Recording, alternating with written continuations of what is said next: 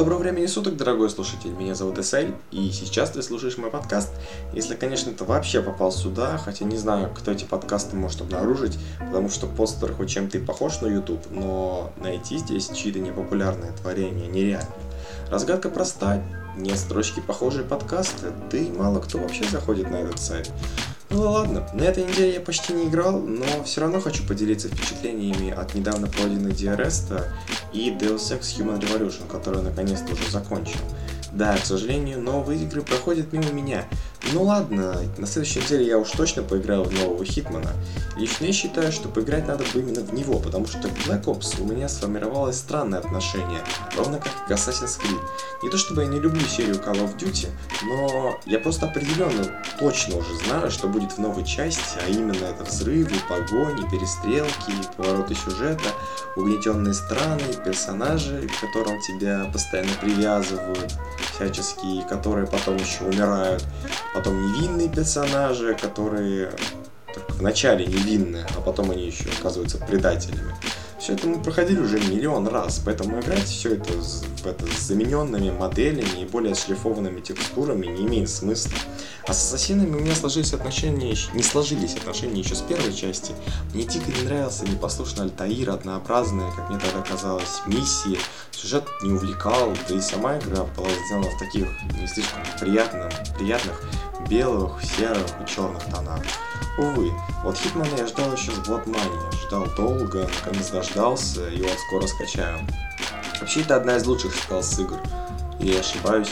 Но Splinter Cell она, конечно, уступает, но стиль Хитмана мне нравится больше. Что у нее с оценками еще было? Кажется, то писали, что она очень плохая, разрушила все хорошее, что было в серии, то наоборот, это достойное продолжение. Не знаю, не знаю. Вот очередной повод не доверять тем, кто пишет рецензии, обзоры и тому подобное. Всегда ведь нужно иметь свое мнение и доверяться некому, кроме себя. Пока я сидел и писал этот подкаст, в Стиме начались приятные любому распродажи. Радует то, что постоянно скидывают цены на инди-игры, но вот на что-то побольше, какие-то более крупные проекты, Valve урезать цену жалко. Я знаю точно, что куплю Zena Clash, о ней я уже наслышан, и Тургор когда говорю само слово Тургор, в сердце сразу сжигается столько теплых воспоминаний. Но об этом в следующем подкасте. Сейчас я расскажу о другом. Я прошел Диарестер и скажу точно, что это одна из самых необычных, запоминающихся и интересных проектов. Эта инди-игра вышла еще год назад, но у меня, как всегда, не дотягивались руки пройти ее. Кстати, сейчас на нее скидка, и не обходите ее стороной. Ее нужно поиграть. После прохождения получаешь незабываемое впечатление. Вначале чувствуешь себя странно, необычно, некомфортно. Ты попадаешь на какой-то остров, с трудом понимаешь, зачем здесь, куда я иду, что мне тут делать. Игра становится очень непривычной, ведь не ускориться, не прыгнуть тут нельзя. Ни одной живой души тут и не увидишь, а пистолет в клавишах действий забудьте подавно. Только чей-то голос за кадром будет рассказывать отрывки из письма к некой Эстер. Возникает чувство, что вас чего-то лишили. В физическом смысле, например, зрения или слуха. Потеря поначалу сказывается очень болезненно. Все эти серые пейзажи, вода, каменные пляжи, полуразрушенные домики, они просто режут глаза. Но ты идешь дальше, на свет вышки, мигающий красным, ты идешь и терпишь. Как-то незаметно начинаешь свыкаться с потерей, постепенно обращаешь внимание на мелочи, на мелкие надписи на камнях, на плеск волн, пристально вглядываешься вдаль. Продолжаешь свою прогулку дальше. Вскоре игра начинает просто поражать. Ты попадаешь в пещеру, где блестит и переливается магическим светом каждый булыжник, потолок, стены. Ты жадно ловишь взглядом все, что видишь, прислушиваешься к музыке на заднем фоне, сильнее, а сердце начинает биться все чаще ты попадаешь в невероятную, какую-то волшебную атмосферу. То и дело по коже бегают пресловутые мурашки. И вот ты то падаешь в глубину подземного озера, то поднимаешься вверх сквозь воду, текущую под ногами. Казалось бы, отберите у игры все, заставьте ее молчать. Что тогда? Но тогда она сможет все показать, тогда она заставит вас чувствовать, ощущать всем телом. Esther это такая игра, которая ничего не объясняет. Ты все понимаешь сам, с первого раза. Ты проходишь этот путь, слушаешь историю. А что может быть лучше, если тебе не нужно ничего объяснять? О музыке стоит сказать отдельно. Саунд здесь очень уместный, он всегда включается и выключается в нужный момент, умело поддерживая атмосферу игры. В графике говорить нечего, игру сделали максимально красивой. Ну ладно, перейдем к Deus Ex.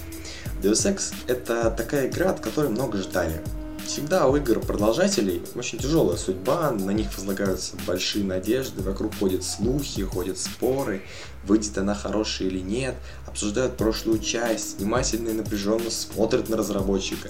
Признаюсь сразу, я не играл в первую часть. Да, каюсь.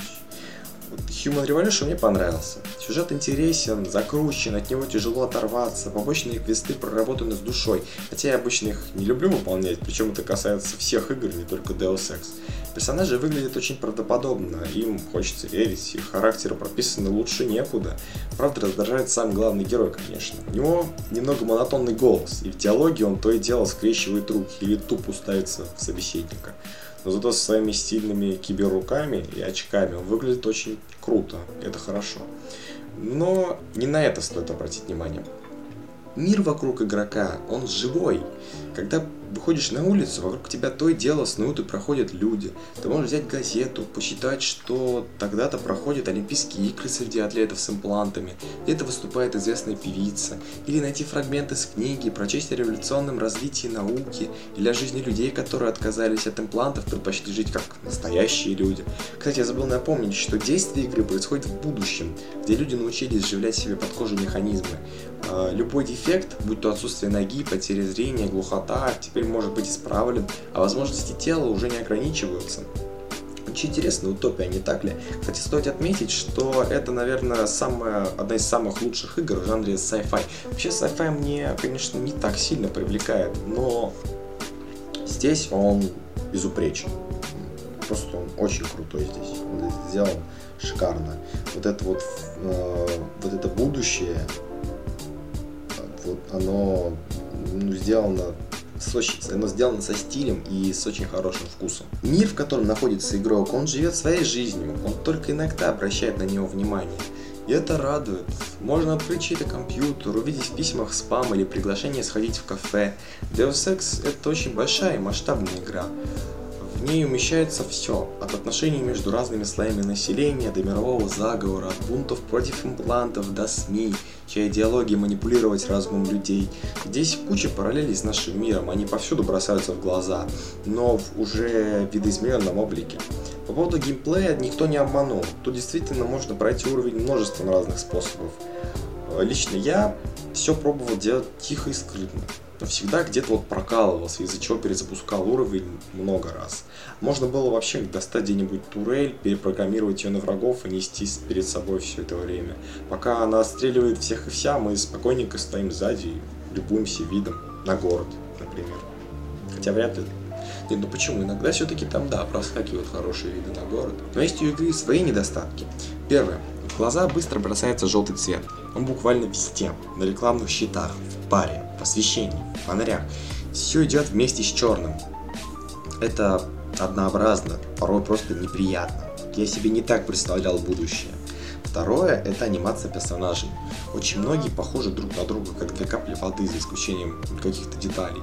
Вот это вообще серьезная проблема. Анимация лица просто ужасно. Боюсь себе представить, что будет, если я включу игру на минимальные настройки. Третье, как я уже говорил, одинаковые движения большинства персонажей. Тот же Адам может только разве что руки скрестить, да и все, остальные ограничиваются однообразной жестикуляцией. Вообще очень много героев сделаны однотипных, как будто проштамповали. Когда начинаешь вспоминать второстепенных персонажей, облик может вообще не всплыть в памяти, только какие-то основные черты характера, вот и все. Но, закрыв глаза на недостатки, мы получим отличную игру с той самой душой, которую так не хватает многим играм. Если оценивать по десятибалльной шкале, то это, ну, примерно, наверное, 9 из 10. Все-таки балл стоит скинуть за вот эти недостатки. Они не то чтобы все ломают, просто нужно уметь закрыть на это глаза. Вот и в принципе все. Тут я закончу. Всем пока и удачи!